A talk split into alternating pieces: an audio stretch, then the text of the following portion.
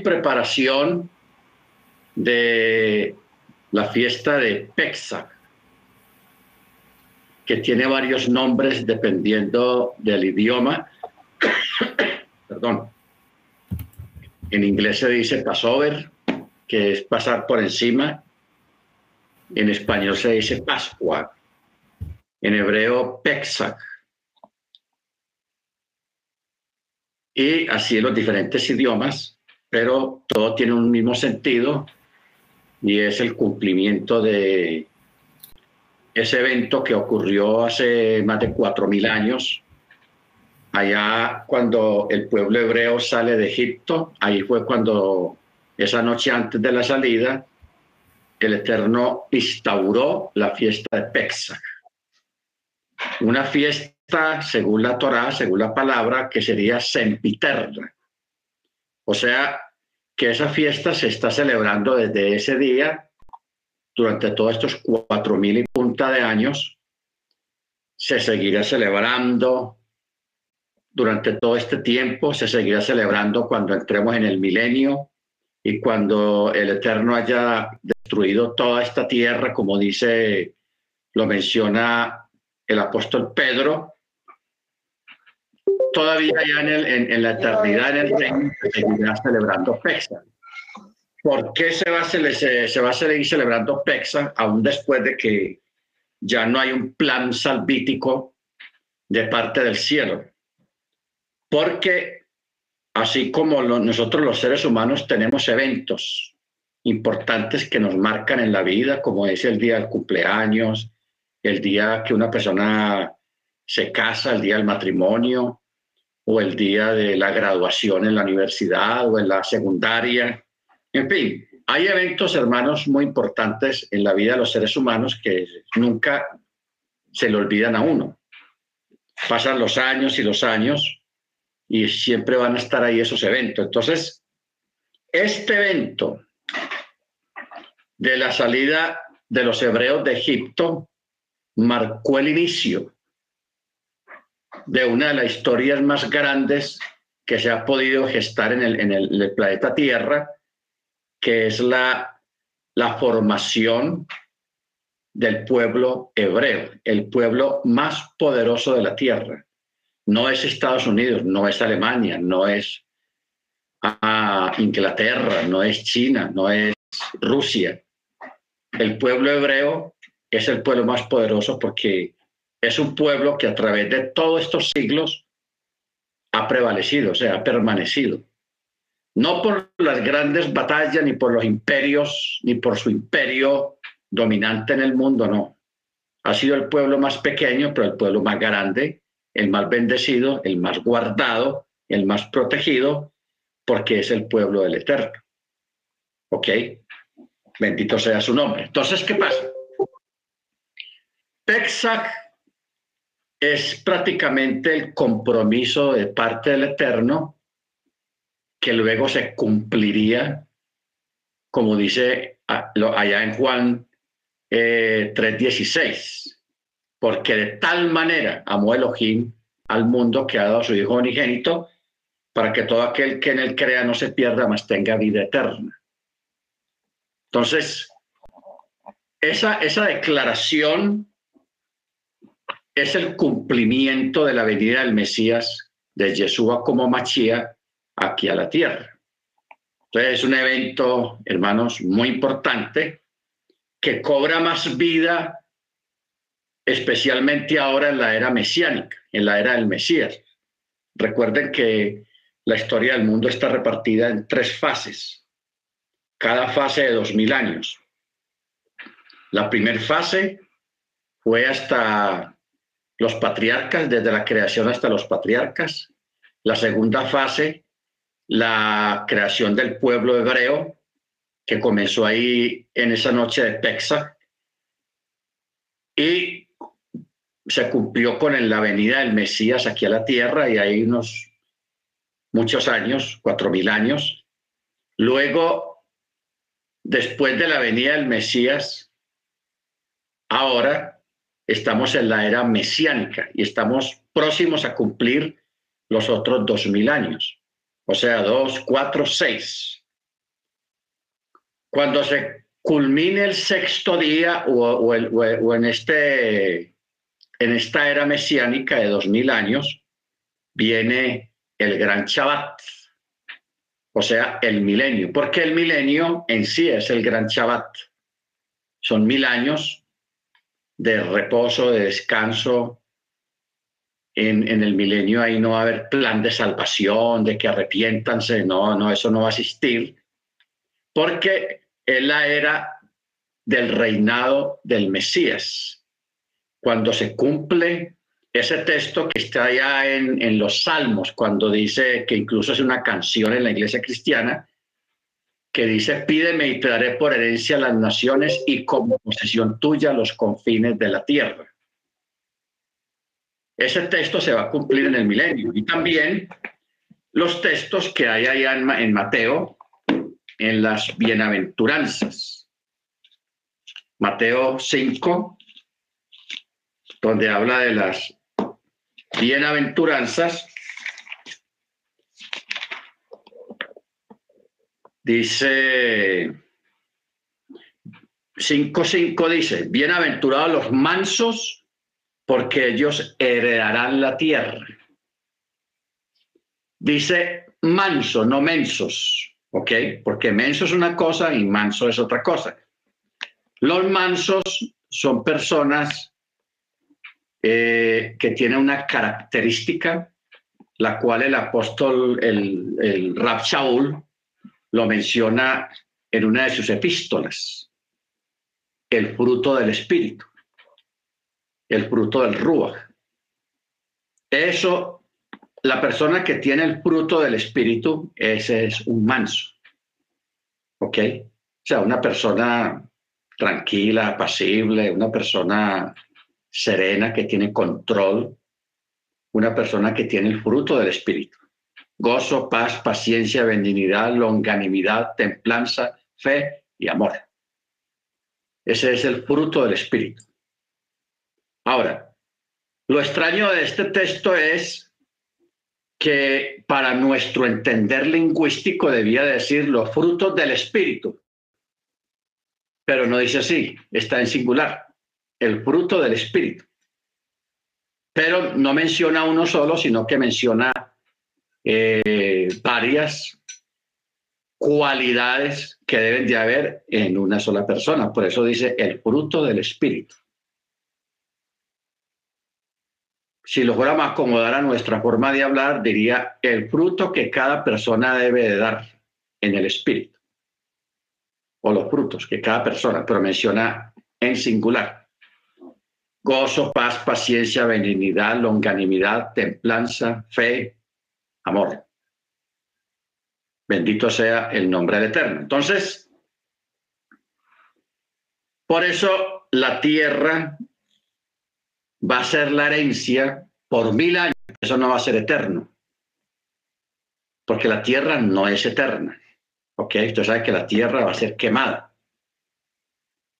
Hablando eh, tipológicamente, la tierra va a ser purificada. Va a ser purificada. Porque la tierra en el milenio va a tener un descanso, un reposo también. ¿Ok? Porque la tierra también va a tener un reposo? Porque no va a haber maldad en esos mil años no va a haber maldad en la tierra.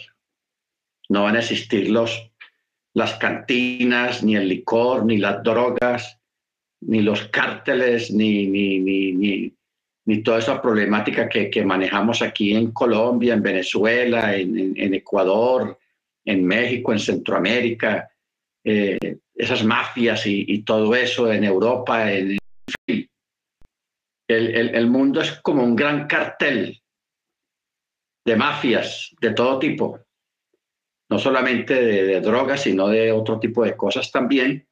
Y eso es el mundo ahora, un cartel gigantesco. Entonces, esa maldad ha afectado la tierra desde un principio. Por eso vemos lo que pasó cuando eh, mató a Abel. ¿Qué, ¿Qué, palabra le dijo el Eterno a, Abel? La tierra clama por la sangre de tu hermano. Hmm. Ahí fue el primer clamor que hubo. Luego, de ahí para adelante, las guerras, las matanzas, los asesinatos, la maldad, la envidia, las malas palabras, la mentira, la falsedad y todo eso, ha ido poco a poco minando, contaminando la tierra, porque la tierra es la testigo de todas las malas obras de los seres humanos. Pero la tierra, al mismo tiempo, la naturaleza sabe y entiende quién es su creador. Por eso Rab Shaul, Pablo, él habla acerca de eso, que la tierra gime a una, esperando la manifestación gloriosa de los hijos de Elohim, o sea, de los, de los creyentes. ¿Qué quiere decir eso de la manifestación? Cuando los cuerpos de los creyentes vivos sean transformados en cuerpos semejantes al cuerpo del Mesías en su resurrección, no antes de la resurrección sino después de la resurrección. O sea, lo que la gente llama hoy en día cuerpos gloriosos. Cuerpos gloriosos. Cuando una persona se pone muy vanidoso o muy vanidosa y se cree la última Coca-Cola del desierto, entonces la gente por burlarse o por decirle algo, le dice, ah, no, pues ya este, esta se, o este se cree que tiene cuerpo glorioso. ¿Ah? Entonces, dándole a entender a esa persona vanidosa y orgullosa de que es un mortal. Es un mortal más dentro de todos los mortales. Pero cuando el creyente reciba la transformación, esa es la señal que el Eterno le dio a la naturaleza allá afuera, los árboles, las plantas, la hierba, el agua, las montañas, las piedras, la tierra, la arena, todo, y todos los metales que hayan, el Eterno le dio una señal, porque la naturaleza gime porque quiere ser destruida, quiere perecer, no quiere vivir más por tanta maldad, por tanta cosa que está pasando y que ha pasado a través de la historia. Entonces el Eterno solamente le dio una señal. Y esa señal son los creyentes. No es el sol o la luna o algún evento cósmico, no, los creyentes cuando la naturaleza vea, sienta que pasó algo sobrenatural con los seres humanos en cuanto a la transformación de sus cuerpos, la Tierra ya, ya entiende que ya se aproxima su liberación. No es una liberación parecida a la nuestra, porque nosotros somos liberados para vida eterna. La liberación que espera la Tierra es para destrucción. Ese es el anhelo del planeta Tierra, destrucción. Porque plan de salvación, plan de redención no se estableció para la naturaleza ni para los animales. No, para ellos no hubo ese plan. ¿Por qué? Porque aunque los animales son espectaculares, hermosos, hay unas aves, esos pumas, esas panteras, esos tigres, esas linces, los gatos son animales muy hermosos, pero con solo y eso son animales. La única criatura que fue creada a imagen y semejanza del Eterno es el ser humano. Y por ello sí el Eterno mire todo lo que él ha hecho por nosotros, por los seres humanos. Bien caídos que vivimos con el Eterno, por la maldad, por la desobediencia y por tantas cosas, mas sin embargo, él está dispuesto a pagar el más alto precio, o ya lo pagó, por comprarnos, por redimirnos y por estar con nosotros y nosotros con Él. Amén. Entonces, Pexac forma parte de todo eso, o es el inicio de toda esa historia del pueblo hebreo. Amén. Baruch Hachem, bendito su nombre. Muy bien. Estamos en la parte de preparación de la fiesta, porque hay muchos hermanos que apenas la van a celebrar por primera vez. No olviden que esta fiesta es obligatoria. Por eso el Eterno creó ahí en Números capítulo 9 el Pesach Cheni. O sea, el que no la pudo celebrar en la fiesta indicada, lo puede hacer en la otra en la otra fecha un mes después, o sea, en el segundo mes. ¿Ok? Ahora, estamos en la parte de las preguntas y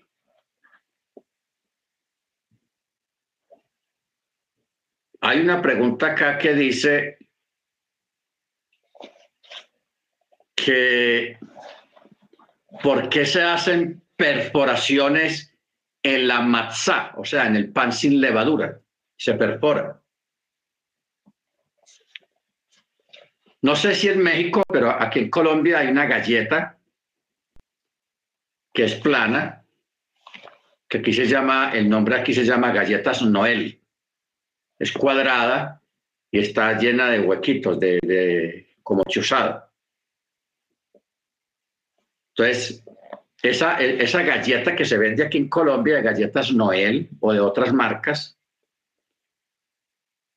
es creación de una familia judía que crearon prácticamente, eso es un matzah, un matzah. Porque el matzah original antiguo se hace así de esa manera, se, se hace, se perfora. Entonces, viene la pregunta, ¿por qué se hacen perforaciones en la matzah? Se hacen perforaciones inmediatamente antes de que la masa estirada se coloque en el horno. Estas permiten la salida del aire y retardan así la fermentación. Las perforaciones también evitan que la masa suba o se hinche mientras es horneada, o sea, para que no suba. A pesar de que no tiene levadura, a veces tiende a subir. En los tiempos antiguos se solía hacer perforaciones con diseños artísticos en la matzá, costumbre que posteriormente fue prohibida porque realizarlas tardaba mucho tiempo, lo que aumentaba eh, la posibilidad de fermentación. De acuerdo a la Torá, el proceso en su totalidad, desde el amasado hasta el horneado, se debe realizarse en no más de 18 minutos, periodo cual no llega a haber fermentación. Hoy en día, las mazot hechas a mano son rápidamente perforadas con un rodillo llamado reidel.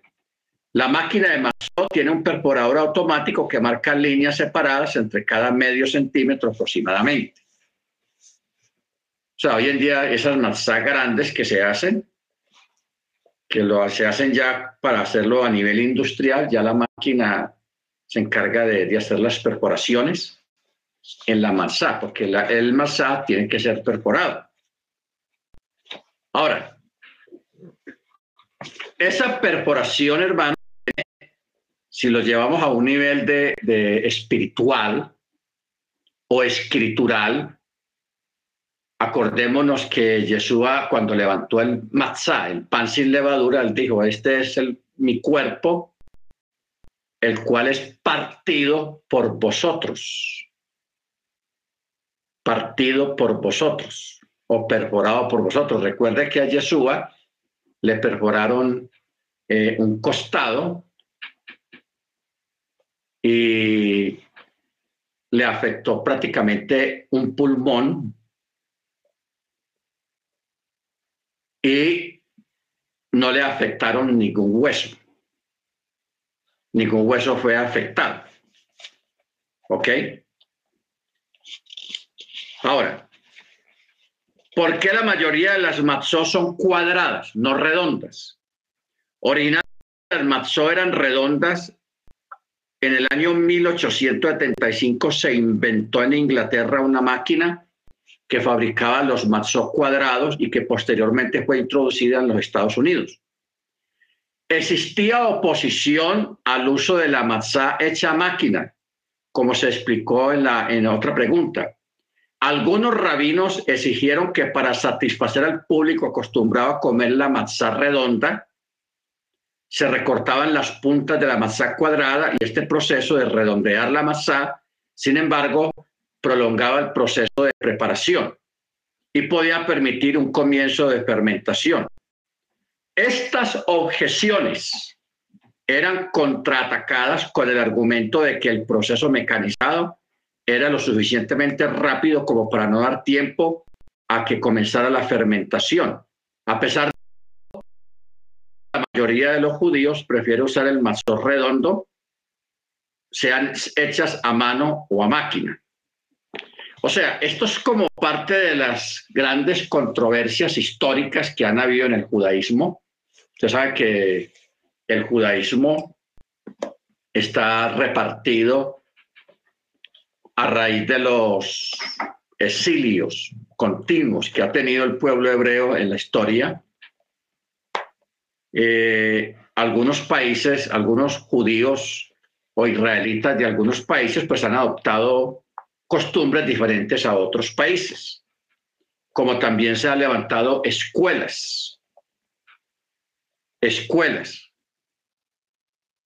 O sea, grupos, por ejemplo, la, escuela más grande en este tiempo es la, los sefardíes, los judíos sefardíes, los sefaraditas.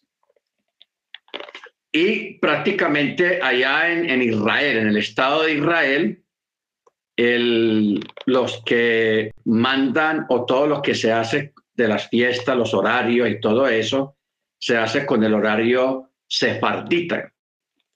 ¿Ok? El horario sefardita.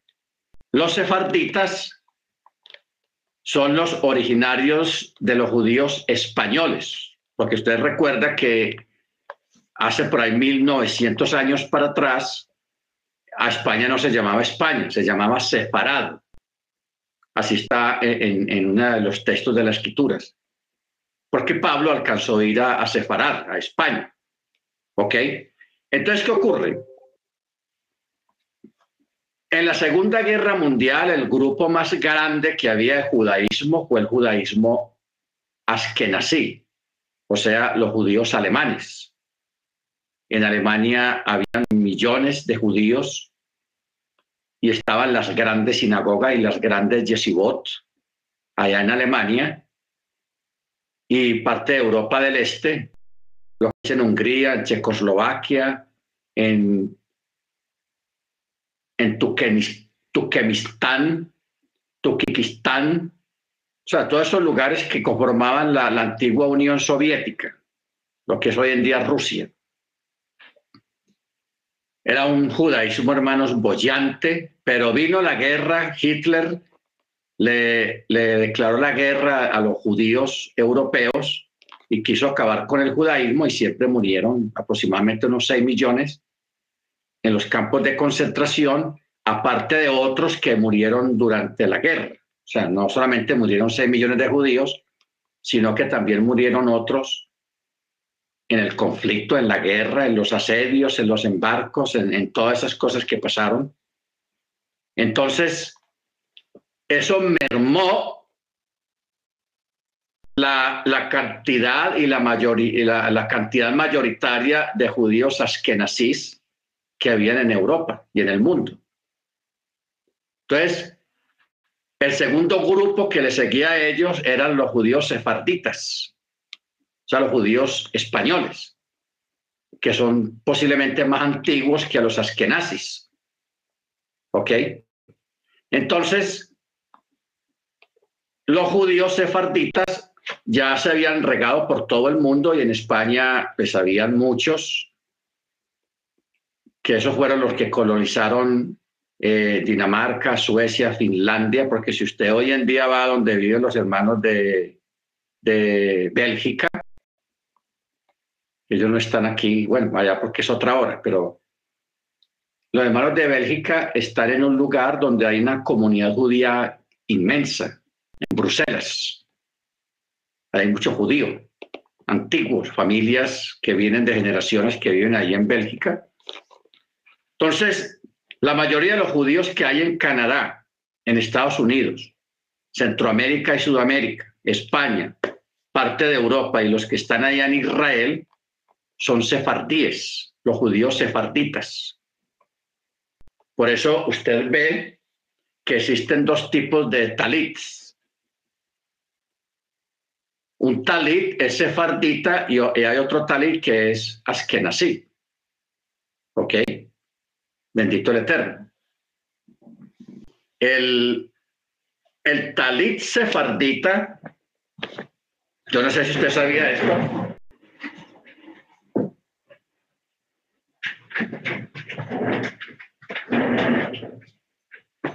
Este talit, que es como un color crema, pero conserva sus, las rayas son oscuras. Este talit es un talit askenazí. ¿Ok? Luego, este otro talit, que es el blanco, con franjas azules. Es completamente blanco. Lo que pasa es que el bombillo es, pero es blanco, con franjas azules. Este es el, el, el talit askenazí.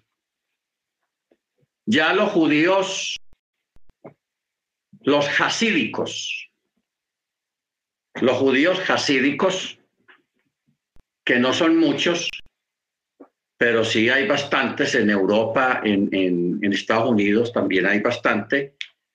Los hasídicos, ellos utilizan un talit completamente blanco sin franjas.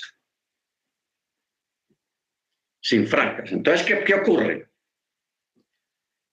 De que las personas que no entienden esto desde el hasidismo de las que nací y los separadí, eh, todos ellos montan enseñanzas y montan estudios en Internet, en YouTube y en otros portales entonces mucha gente de pronto se apega a la enseñanza de un hasídico y piensa que eso es lo único que hay en el mundo, ¿no? El, judaísmo está repartido en esas tres secciones, pues los principales, el sefardí, el askenazí y el hasídico. ¿Ok? Todos difieren en algunas cosas en la celebración de las fiestas, eh, pero todos concordamos en la celebración del Shabbat y de las fiestas. En eso sí se concuerda. Hay una comunidad que ayer precisamente comenzaron Pesach. O sea, para ellos Pesach era, comenzó ayer, o sea, anoche. Entonces, esta, esta comunidad es una comunidad que seguía más que todo es por, por la luna, por el chaval lunar. El chaval lunar. Entonces, es bueno que nosotros sepamos esto, hermanos, porque uno no puede ocultar, como dice el dicho, no podemos tapar el sol con un dedo. Existen diferentes grupos con diferentes formas de pensamiento que hay que respetarlo lógicamente. Ah, si uno se da cuenta que una persona está equivocada en alguna aseveración o en alguna cosa, pues no es sabio caerle arriba o defenestarlo o burlarse tampoco. Eso no es bueno, eso no es sabio y eso no honra a la Torah tampoco. Sino simplemente entender. Entender, porque yo hablaba con una persona estos días que estaba haciendo unas preguntas muy puntuales, muy puntuales. Entonces, eh, yo le explicaba a esa persona que hay unos textos en la Torá muy complicados, muy difíciles para traducirlos, no para interpretarlos, sino para traducirlos. ¿Por qué? Porque el lenguaje semítico, el lenguaje antiguo, era un lenguaje que no tenía muchas palabras como los tenemos nosotros hoy en día. Los que, nosotros que hablamos castellano, uff. Nosotros tenemos un vocabulario muy, muy abundante de expresiones y de palabras. Usted coge una, una página completa en español, escrita de arriba abajo toda. Si usted le dice a alguien que lo traduzca al inglés, la traducción al inglés se reduce el espacio, porque el inglés tiene menos vocabulario que el castellano. podía llegar un poquito más de la mitad, la traducción en inglés para llenar la página, siendo que en español está la página entera. Si usted fuera a usar el vocabulario, el lenguaje semítico, el lenguaje de la época del Mesías, para traducir del español al hebreo un documento con el, con el, hebreo antiguo, se lleva por ahí un cuarto de página nomás. La traducción al hebreo, un cuarto de página. Porque en esa época, hermanos, en la época de Machia y en la época de Moche, el lenguaje no era tan extenso, no habían tantas cosas como las hay hoy en día. La gente vivía de una forma muy rústica, con muy pocas cosas, empezando porque no existía la electricidad. Y hoy en día en una casa podemos mencionar decenas de aparatos que dependen de la electricidad, cosas que no existían en esa época. Entonces, a raíz de eso era un vocabulario muy reducido. El vocabulario, el vocabulario bíblico es un vocabulario muy reducido. Entonces, para uno traducir un texto o un documento en ese lenguaje tan antiguo al lenguaje de ahora, hay algunas palabras, hermanos, algunos textos muy complicados, muy difíciles de traducir precisamente por eso, por la falta de, porque esa gente en esa época tenía un vocabulario muy corto, muy corto de palabras. Entonces, nosotros tenemos una mente, nuestro cerebro está habituado a un vocabulario muy amplio, especialmente el castellano. Porque el castellano el, y lo que es el inglés, el francés, parte del alemán, son con un vocabulario muy reducido, muy reducido. Por eso una persona extranjera, aprender español es complicado. Un extranjero que aprenda un alemán o un francés o un, anglosajón que aprenda español es un guapo, eso es un valiente, porque el castellano es muy complicado, muy complicado, de verdad, por, por la cantidad de, de palabras que tiene de un solo objeto, tiene un montón de palabras. ¿Ok? Bueno, entonces, Hay algunos textos, hermanos, de verdad bien complicados. Mire, por ejemplo, eh, ese texto de cuando dice Lejen Lepanim, Lejem Lepanim, que traducido es el pan de los rostros o el pan de los semblantes. ¿Cómo traduce usted exactamente esa palabra para que un lector en castellano la entienda. Lejen panín, el pan de los semblantes o el pan de los rostros. ¿Cómo así que de los rostros? Y mire usted, los traductores de las sociedades bíblicas y los traductores católicos, de verdad que eh, se embolataron un poquito con esa palabra y pusieron el pan de la proposición.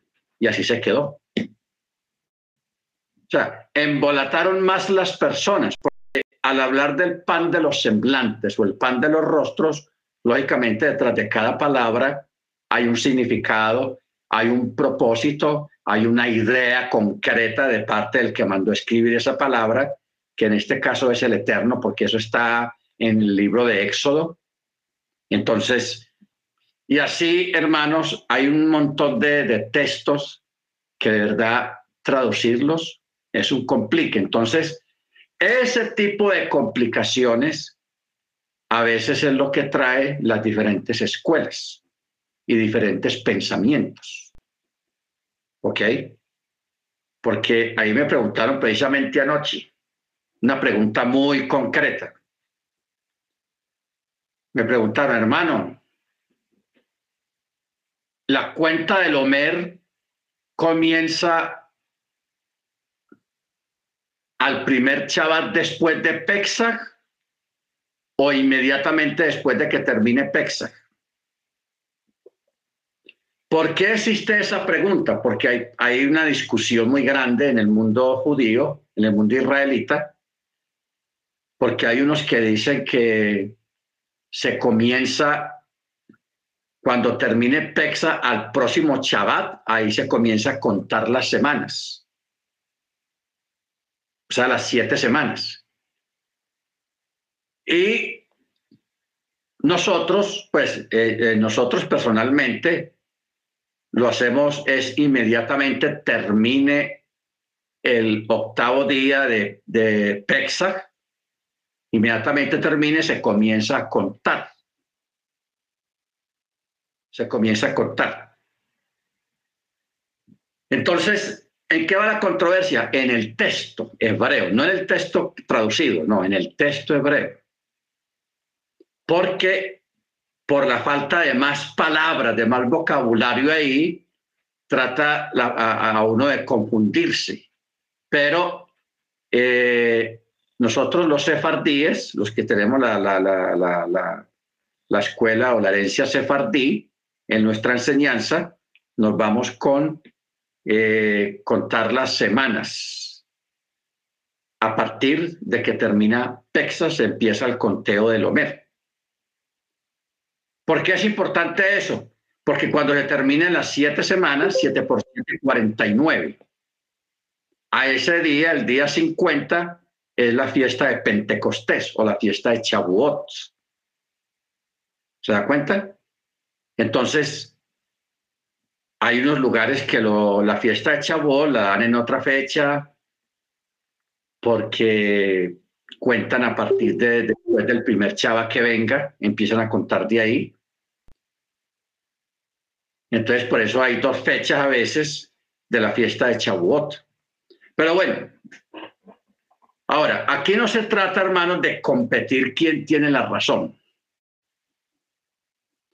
Lo que el Eterno quiere es que se haga la fiesta. Yo sé que Él nos va a entender, va a entender nuestra impericia de, los que conocen algo del, hebreo, del texto hebreo. Él va a entender porque Él sabe que nosotros somos de otro tiempo, un tiempo muy distante, tenemos otra forma de expresarnos, de hablar. Somos, vivimos con un vocabulario muy grande, muy extensivo, muy extenso, y que estamos tratando de, llevar la Torah en, entendiendo lo que fácilmente se puede entender, pero tratando de entender que es difícil de entender por la falta de más vocabulario en el texto hebreo. Ese es el problema. Entonces, el Eterno, Él entiende todas esas, eh, esas, esa falta de, nosotros entender ciertas palabras, ciertos textos, por la falta de, vocabulario ahí, porque nosotros si adornamos para decir una cosa, solo adornamos y damos la vuelta y, y, en fin, bien bonito el vocabulario, la frase. Pero el texto hebreo es crudo, hermanos, es crudo. Más adelante, cuando usted aprenda hebreo, un poquito de hebreo, usted se va a acordar de mí y usted se va a dar cuenta lo crudo y corto de palabra que es el idioma hebreo, pues los escritos antiguos. Y también usa unas palabras muy crudas muy crudas. ¿Ok? Porque yo le digo una cosa, una cosa es leer una traducción que usted tiene en la mano, la Torah traducida al castellano y los evangelios traducidos al castellano, pero otra cosa es que usted lea el texto original, que usted lea el texto hebreo. Hay un vocabulario crudísimo ahí, hermanos, muy crudo, muy fuerte, muy fuerte, porque cuando Jesús dijo esa palabra, hay del que le diga, en hebreo dice raca, raca. Y raca es en nuestro argot o nuestro entendimiento occidental, raca es un bueno para nada, un insulto. Usted es un bueno para nada, como decirle a una persona, usted es un inútil. Usted no sirve para nada, usted es un bueno para nada. Y eso lo dijo Yeshua. Y la otra palabra es idiota. Que esas palabras, si alguien se las dice a otra persona, eh, en la época del Mesías, Yeshua mismo lo dijo. Una palabra que es fuerte es da cárcel o multa y la otra da muerte, que es bueno para nada, raca. Eso. Y es un insulto tenaz. Y Yeshua lo dijo, dando una enseñanza, él decía esas palabras fuertes. Y hay otras palabras fuertes, hermanos, que el mismo Eterno la mandó a escribir a través de los profetas, pero bien fuertes, que yo no soy capaz de repetirlas aquí en este chat porque son muy fuertes. Lo mismo otra palabra que, otras palabras que dijo Mochi, que están ahí en el texto hebreo, porque el texto hebreo no se puede cambiar. No, no, quitemos esa palabra que eso, suena muy maluco, no. Así quedó escrito, así, así está, no se puede cambiar. Pero en las traducciones, para suavizar un poquito el asunto, si cambian el sentido de la palabra, no traducen lo que dice ahí, porque es fuerte, fuerte. Bendito sea el nombre del Eterno. Bueno, entonces, por eso es que hay unas preguntas acá que tienen que ver con las diferentes escuelas, hasídicos, askenazís o sefardíes. Eh, por ejemplo, hay una costumbre que esto es de los hasídicos y parte de los askenazí. Dice, ¿por qué algunos judíos cuelgan un trozo de matzá en la pared de la sinagoga durante Pesach. Cuelgan una, en una que otra pared, ponen un pedazo de matzá. Lo amarran a un hilito y lo, en un clavito, ahí lo cuelgan. Entonces dice, esta costumbre prevalece en algunas comunidades orientales y europeas. La escritura dice, siete días comerás con ella pan sin levadura para que todos los días de tu vida te acuerdes del día en que saliste de la tierra de Egipto. Deuteronomio 16.3. Para las comunidades antes mencionadas, la matzá en la pared representa un recordatorio constante, o sea, una forma didáctica de enseñar la Torá para que a uno no se le olvide. Mire usted, por ejemplo, los tzitzit, los sisit, aunque es mandamiento, pero es, una, es un mandamiento de carácter didáctico, una técnica del Eterno de enseñanza, para que la gente aprenda. ¿Por qué? Porque los sit hoy en día hay gente por, por causa del antisemitismo, la violencia o las burlas, lo que sea, se ponen los sisi dentro del pantalón, por dentro, o sea, no se ven por fuera, nadie los ve. Pero regularmente el mandamiento es, precisamente es, los sisi tienen que verse, tienen que estar expuestos a la vista. ¿Por qué? Porque dice el texto, los sisi el Eterno te los ha dado para que cuando veas a tu hermano con los tzitzit puestos, no uno mismo, porque uno mismo no va a andar mirando, mirándose los tzitzit, no. Cuando veas a tu hermano que lleva su tzitzit, te acuerdes del mandamiento. No, no del mandamiento del tzitzit, sino de la Torah. Te acuerdes de que eres un hombre hijo del mandamiento, hijo de la Torah. Un bar misbah eso es lo que quiere decir, que eres hijo del el mandamiento. Entonces, aunque es un mandamiento el que los varones tengan su sit es el propósito de ese mandamiento es recordatorio.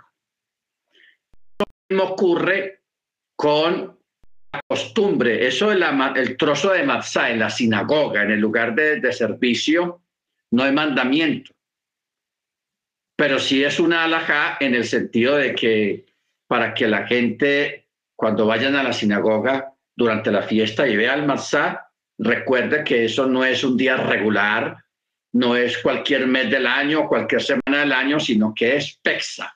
No te olvides que estamos en Pesach. Entonces, por eso, nosotros no tenemos esta costumbre, los, los, eh, los, sefaradíes no tienen esa costumbre de, colgar un marzá, pero es una costumbre respetable. No es mala, es buena porque usted sabe que la gente con tanta cosa en la cabeza, que el trabajo, que el estudio, que el seguro, que el carro, que la moto, que el cable, que el, celular, que no, no, no, nosotros tenemos tanta cosa en la cabeza, hermanos, que uno a veces piensa, la gente sí se acordará del Eterno, la gente sí se acordará, la gente tan preocupada pues con, con los afanes de la vida, que eso es tenaz, de verdad que la, vida de, las ciudades es una vida complicada, ¿ok? Muy complicada. Muy bien.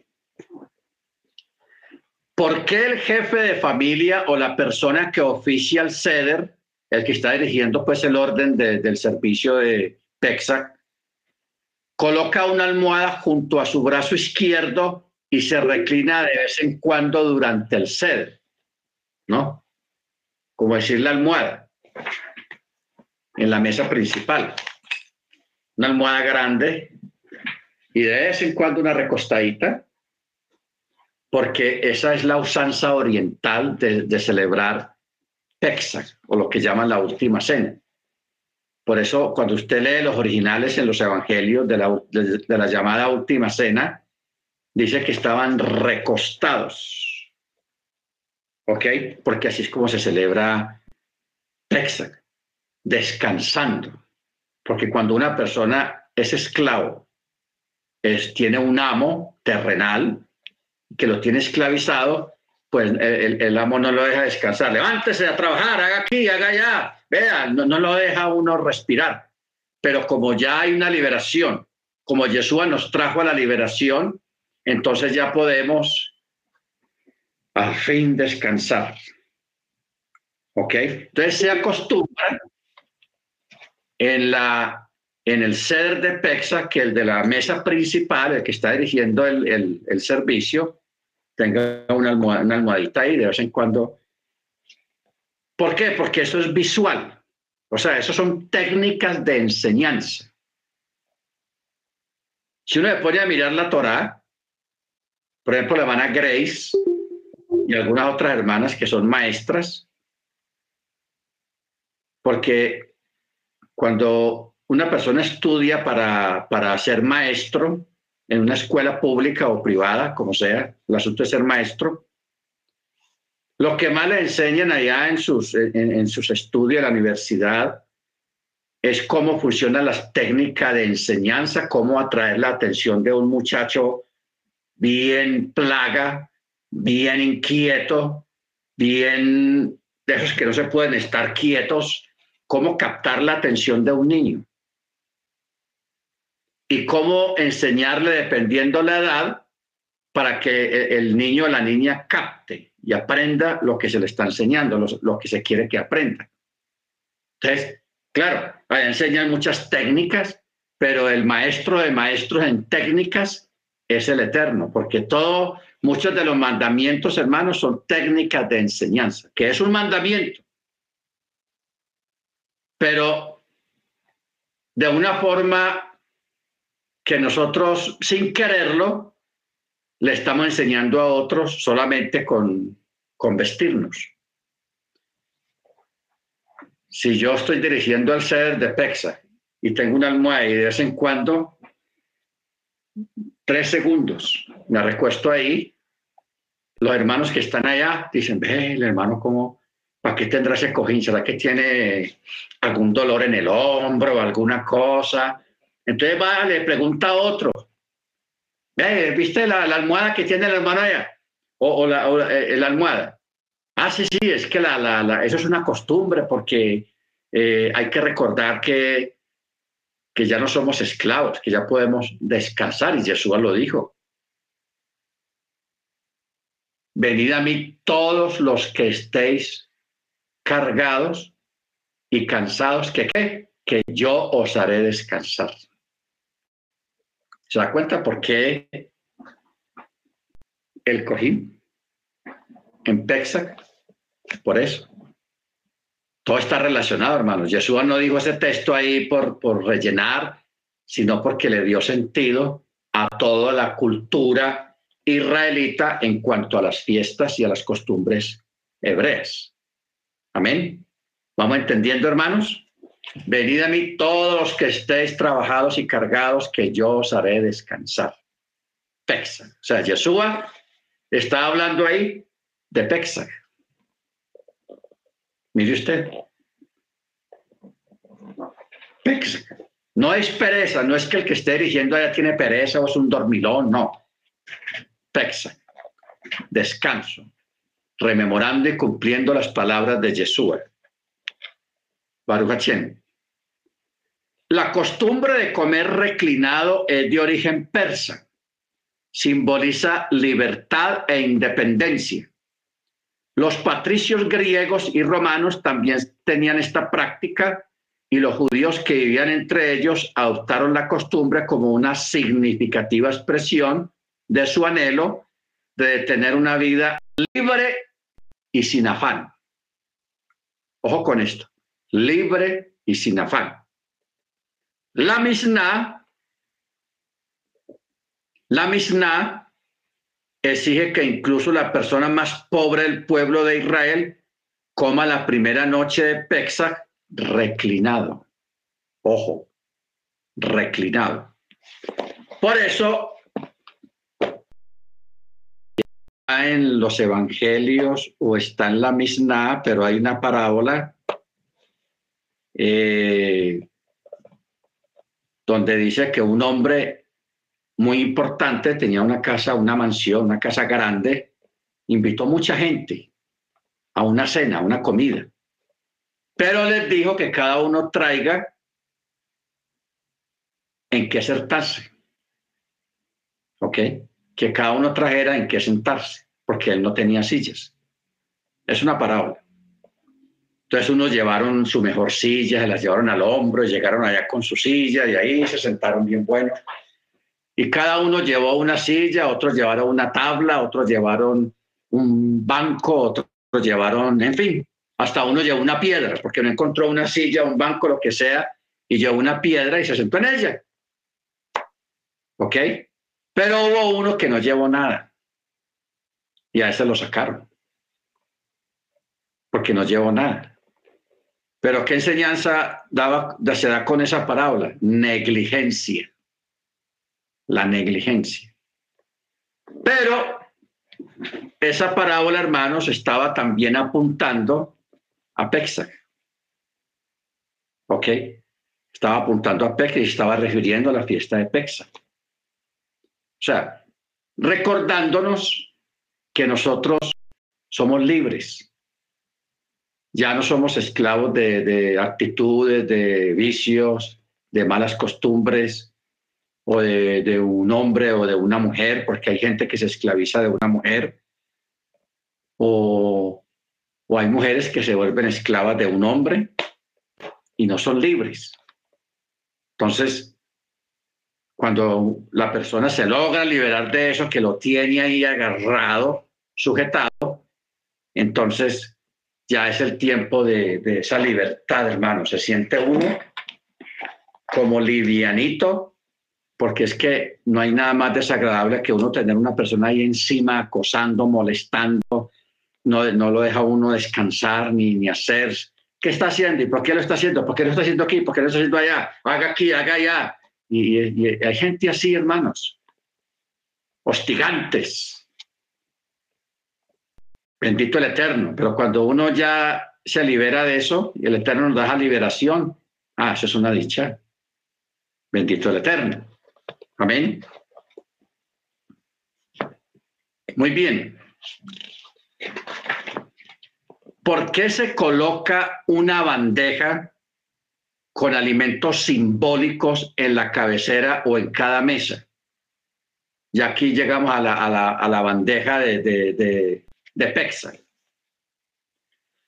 La bandeja de Pexa o bandeja de ceder, que generalmente tiene seis hendiduras circulares, se coloca en la mesa del ceder de manera que algunos simbólicos puedan ser exhibidos destacada e individualmente.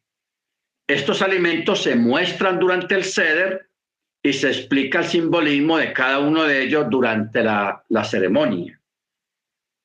Son seis hendiduras. Una tiene maror, que son las hierbas amargas. Otra tiene carpaz, es una verdura. Puede ser cilantro, puede ser, en fin, de, esas verduras así, tipo cilantro. Otra tiene jaceret. Es otra verdura, pero más amarga. Otra tiene el jaroset, el jaroset, que es una mezcla de manzanas y nueces. Ah, sí está en, la, en, la, en ahorita lo miramos. Gracias, hermano Ángel. Otra es el roa, un pedazo de hueso de ave asada, o sea, horneada o quemada un poquito.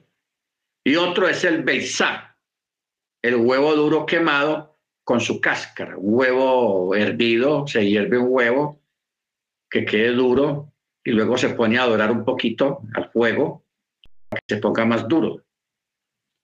Estos seis elementos son simbólicos y también son didácticos. Las hierbas amargas representan la amargura de la esclavitud. El carpaz es una verdura. Eh, aquí falta el agua con sal, que significa el, sudor. Usted sabe que cuando uno suda mucho y usted lo prueba, el sudor es un poquito salado. Es un misterio porque nosotros, de nosotros sale agua salada que es el sudor de la esclavitud, del trabajo de los esclavos. La otra verdura más amarga es la de los ladrillos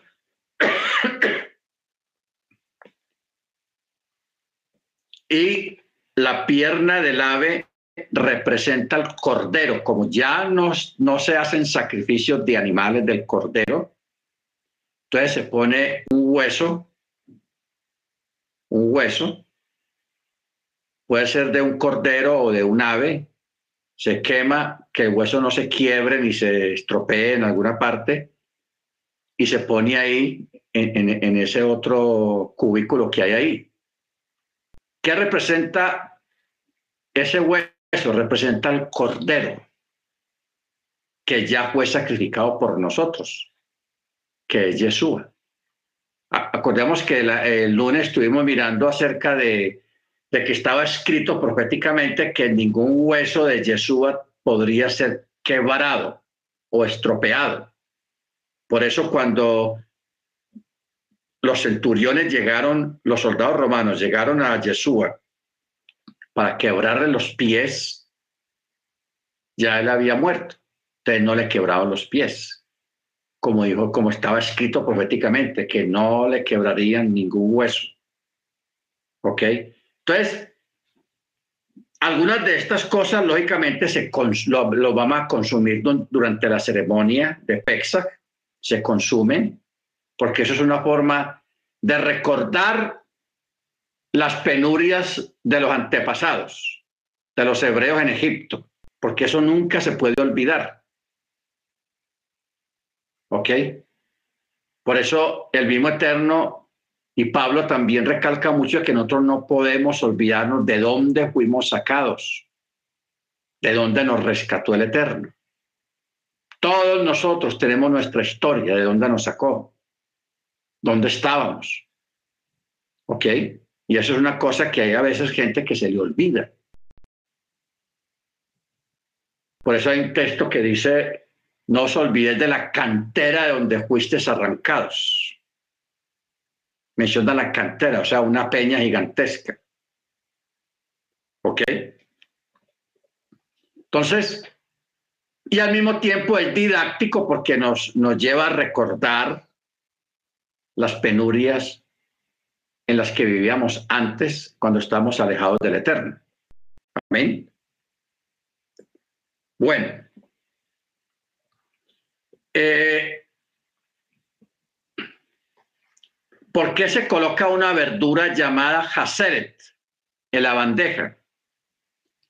El haseret, también pronunciado haseres, conlleva el mismo simbólico, el significado simbólico que el maror, o sea, las hierbas amargas, que se coloca en uno de los seis compartimientos de la bandeja del ceder.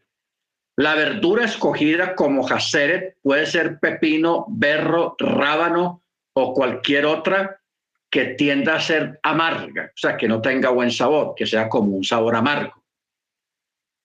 ¿Ok? El uso del haseret ha sido relacionado con el versículo bíblico cuando dice, con panes sin levadura y hierbas amargas lo comerán, número 9.11. Se ha explicado que dado que el libro de números habla de hierbas amargas en plural, meronim, merorim, fue incluida la Haseret, además del maror mismo. No todas las autoridades rabínicas consideran obligatorio usar el Haseret para la comida del Seret. Por ejemplo, el rabí Isaac Luria del siglo XVI él sí usaba el Haseret en la mesa del Seder, pero también se sabe que el, el rabí Elia de Vilna, allá en Lituania, un rabí muy famoso, el rabí Vilna, eh, no la usaba. Hoy en día prácticamente todas las bandejas de ceder son manufacturadas con seis compartimientos o hendiduras y una, una de ellas está destinada para el hacer.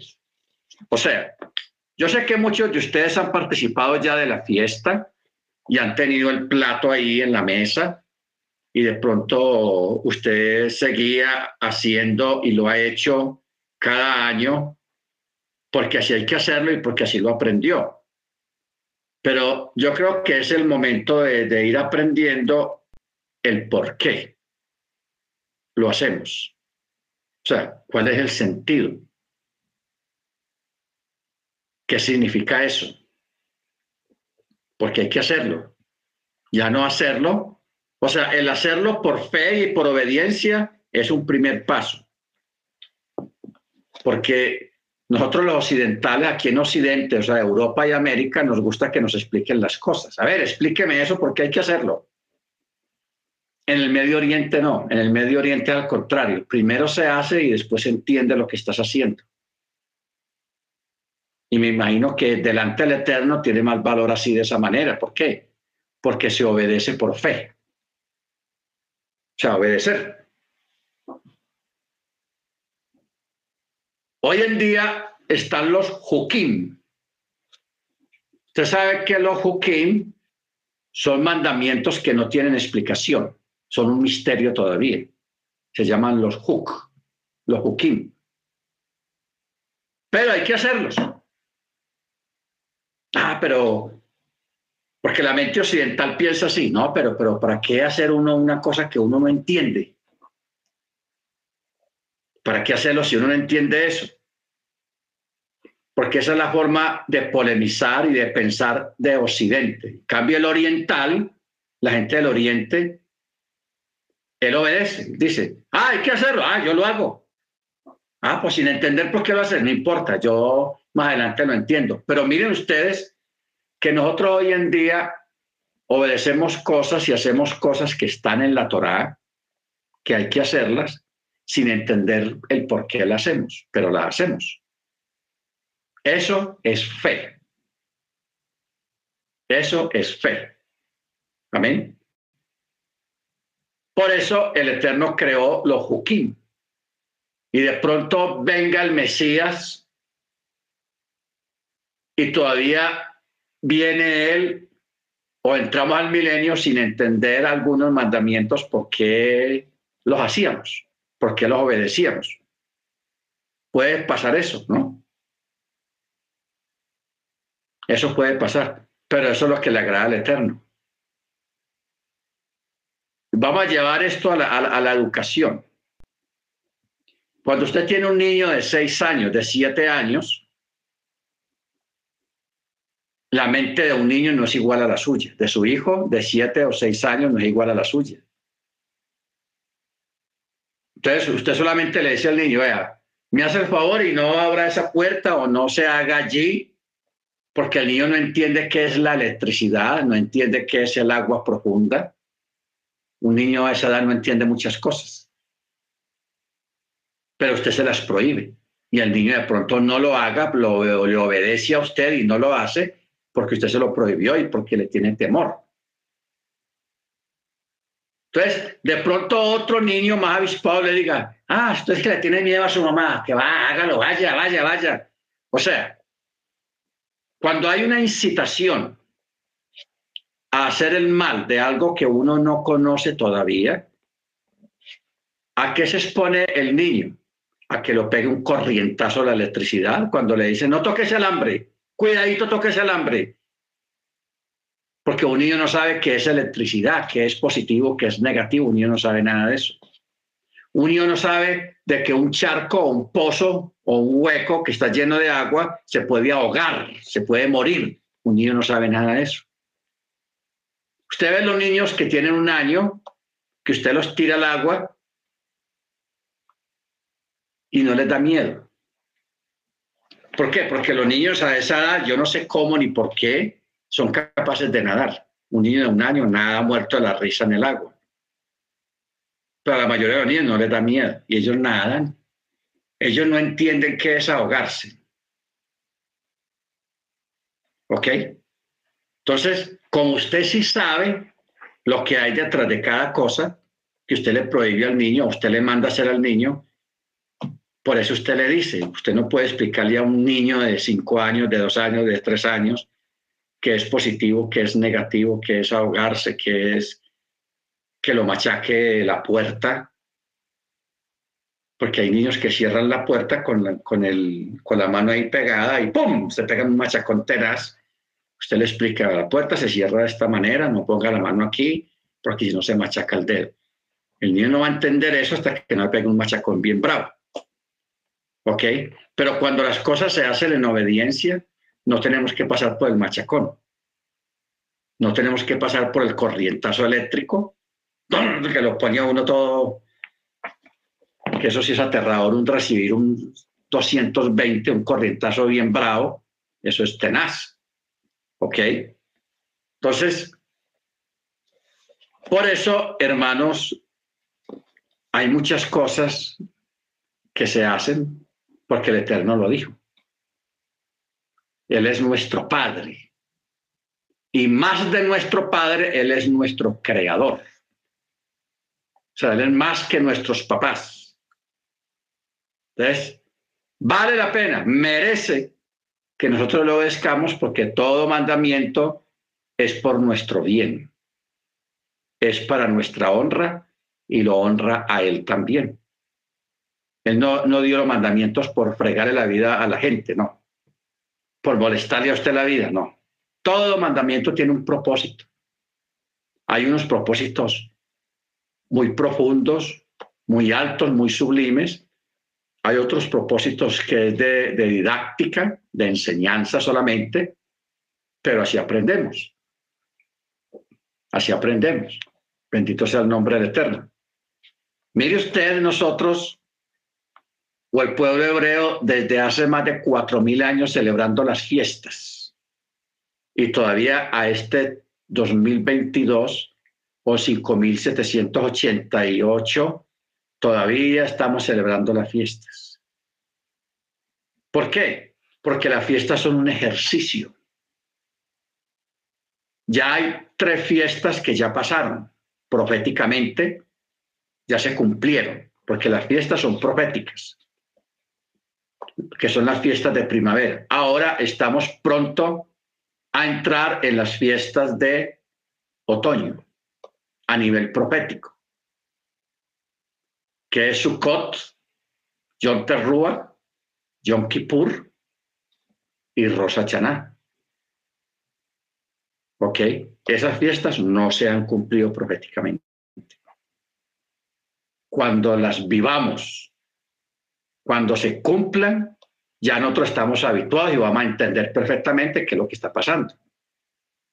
Ah, esa es la fiesta tal.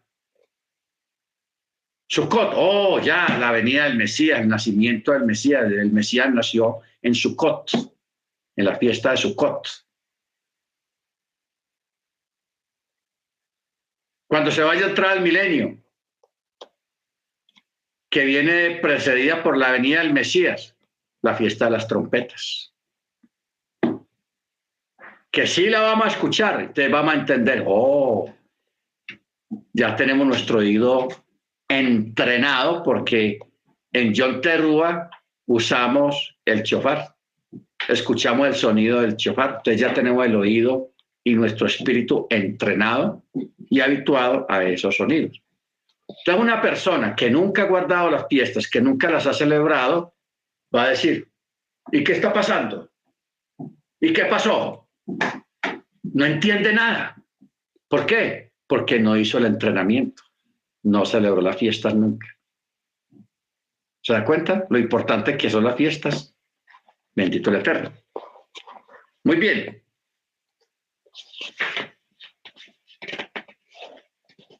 Vamos a hablar del huevo. ¿Por qué se coloca un huevo duro y quemado, o sea, beitzá, en la bandeja del ceder? El huevo es símbolo del sacrificio regular festivo que se ofrecía en los tiempos en que existía el templo en Jerusalén. Para Pesach, además de este sacrificio regular que se llama Corbán o Corbán Hagwigá en hebreo, se ofrecía un cordero pascual como segundo sacrificio. Algunas autoridades han interpretado el huevo quemado como símbolo de duelo por la pérdida de los dos templos que alguna vez hubo en Jerusalén. El primero fue destruido por los babilonios en el año 586 antes de Machía y el segundo templo fue destruido por los romanos en el año 70 después de Machía. Con los dos templos destruidos no se pudo ofrecer más sacrificios y el huevo simboliza esta pérdida. Tradicionalmente se convirtió en comida de dolientes. Ojo con esto.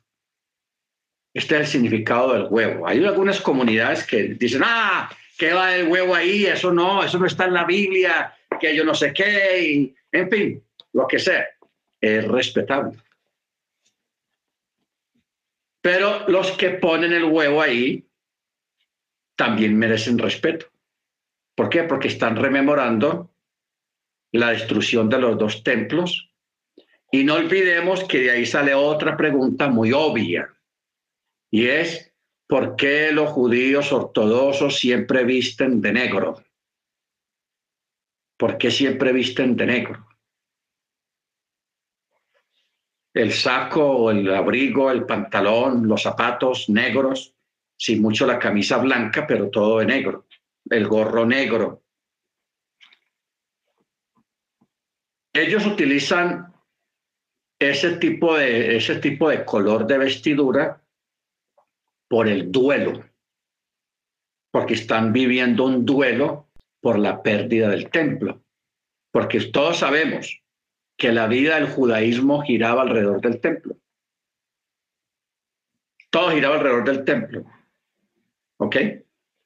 Al quedarse sin templo y estar en el exilio, entraba en un duelo que todavía perdura hasta el día de hoy. Pero como está profetizado de que en aquel día las doncellas y los jóvenes vestirán ropas de colores cuando sea reconstruido el segundo el tercer templo, porque está profetizado así que el templo tiene que ser reconstruido. Entonces, ya los judíos ya se van a despojar de esa ropa de luto, porque hay una profecía que habla de eso. Se despojarán de la ropa de luto y vestirán ropas de colores, emulando a la ropa que Jacob le hacía a Joseph, a José. ¿Recuerda? Que era un manto de colores, de telas de colores. Y no olvide que este animal, el que tiene el unicornio, que ya no existe ese animal, cuando estaba la tienda del testimonio en el desierto, una de las pieles que se ponían para poner en el techo y en las paredes era la piel del unicornio. Y la piel del unicornio era de colores, amarillo, verde, azul, rojo, naranjado. E, e, e, ese animal debió ser una cosa espectacular. Pero mire, cuando los hebreos estaban en el desierto, que hacían la tienda de campaña, donde estaba el santuario, el Eterno creó ese animal para que sacaran de ahí la piel para cubrir el, lugar sagrado, pero ya cuando se construyó el templo, que ya no era con pieles, sino con piedras y otros tipos de cosas, y no había pieles ya, el animal no, no volvió a nacer, no se reprodujo y, y se desapareció, se extinguió el unicornio. Solamente quedó el recuerdo que hoy, hasta hoy en día prevalece, el unicornio, porque el unicornio sí existió. Bendito el Eterno. Entonces, ¿qué pasa? Cuando Yeshua se manifieste a los judíos que no creen en él, que son los ortodoxos, después del llanto, porque ellos, la profecía dice que ellos llorarán varios días desde tanta sequedad, pero después del llanto viene la alegría. El profeta, dice, y se despojarán de esos vestidos de luto y empezarán a vestir vestidos vestido de gala, de fiesta, porque viene la fiesta, porque el Mesías está aquí. ¿Ok? Entonces, por eso es que ellos todavía visten de negro, por luto, no por otra cosa, por puro luto. Bueno, yo creo que leamos a Mateo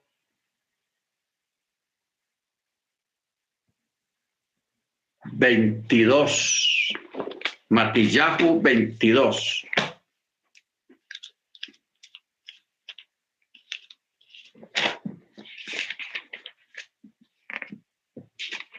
Verso 1 al 14.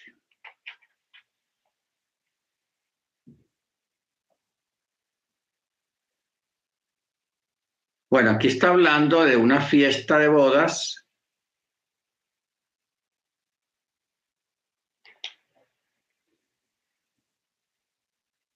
Bueno, aquí está hablando, esta parábola habla de prácticamente la historia del Mesías. Por, por eso dice, el reino de los cielos fue hecho semejante a un rey que hizo la fiesta de bodas para su hijo y envió a sus siervos para llamar a los que habían sido invitados a la fiesta de bodas y no querían venir. Y volvió a enviar a otros siervos diciendo, decida a los que han sido invitados, he aquí he preparado mi banquete, se han sacrificado mis novillos, las reses cebadas, y todo está dispuesto, vengan a la fiesta de bodas. Pero ellos haciendo caso omiso se fueron, uno al campo y el otro a su negocio. Y los demás, echando mano a sus siervos, los afrentaron y los mataron. Entonces el rey se enfureció y enviando sus ejércitos destruyó a aquellos homicidas y prendió fuego a la ciudad.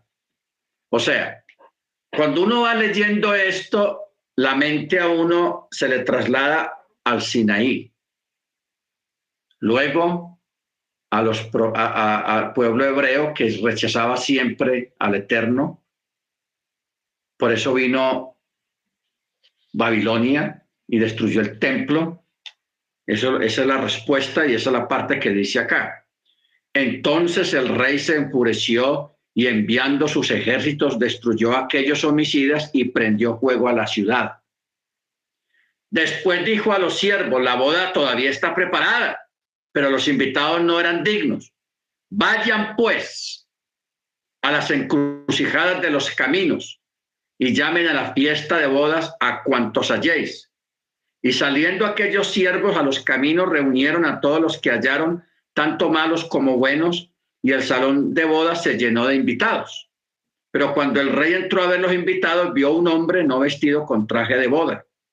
Y le dice, amigo, ¿cómo entraste aquí sin traje de boda? Pero él enmudeció. Entonces el rey dijo a los sirvientes, atadlo de pies y manos y echadlo a la oscuridad afuera, allí será el llanto y el crujido de los dientes, porque muchos son los llamados y pocos los escogidos. Entonces en el verso 9 dice, vayan a las encrucijadas de los caminos. O sea, no, no literalice tanto este texto, hermanos. No lo literalice mucho. No le ponga un pechat todavía. Vaya un deraz. El profeta, ¿cómo dijo el profeta? Isaías, paraos en los caminos y preguntad por las sendas antiguas y caminad por él. Cuando aquí dice ir pues a las encrucijadas de los caminos, está hablando de los diferentes puntos de vista de los que guardan Torah. Por eso ponese a pelear con la otra comunidad que hay allí, que guarda el mismo Shabbat, que celebro la fiesta del Eterno, que porque no coincide con usted o conmigo en algún punto, lo voy a defenestar y lo voy a menospreciar y le voy a echar los perros encima. Eso no está bien. No está bien. Mire lo que dice acá. Vayan a las encrucijadas de los caminos, o sea, las formas de vida en la Torá y llamen y traigan a la fiesta a cuantos halléis. Y saliendo aquellos siervos a los caminos, reunieron a todos los que hallaron tanto malos como buenos y el salón de bodas se llenó de invitados. ¿Por qué menciona malos y buenos? ¿Por qué no dice la palabra gentil? Porque cuando habla de malos y buenos está hablando de creyentes que están dentro, pero que no están haciendo las cosas bien pero están adentro, porque nadie es perfecto. Amén. El único perfecto es Elohim, el eterno. Por eso dice malos y buenos, pero no dice gentiles. Ojo con eso, no dice gentiles. Cuando, si ahí hubiera dicho gentiles, sí estaría hablando de un plan salvítico para todo el mundo, pero el plan no es para todo el mundo. Y Jesús mismo lo dijo. Yo solamente he venido a buscar y a salvar a las ovejas perdidas de la casa de Israel, no a todo el mundo. No pensemos, porque ese es el mensaje universal del catolicismo y del cristianismo protestante, que la salvación es para todo el mundo, no, solamente para la casa de Israel o los descendientes de la casa de Israel. ¿Ok? Y eso está muy claro en la escritura. Yo no sé por qué la gente se fue por otro lado, porque Jesús les dijo, vayan y busquen cuando mandó la comisión.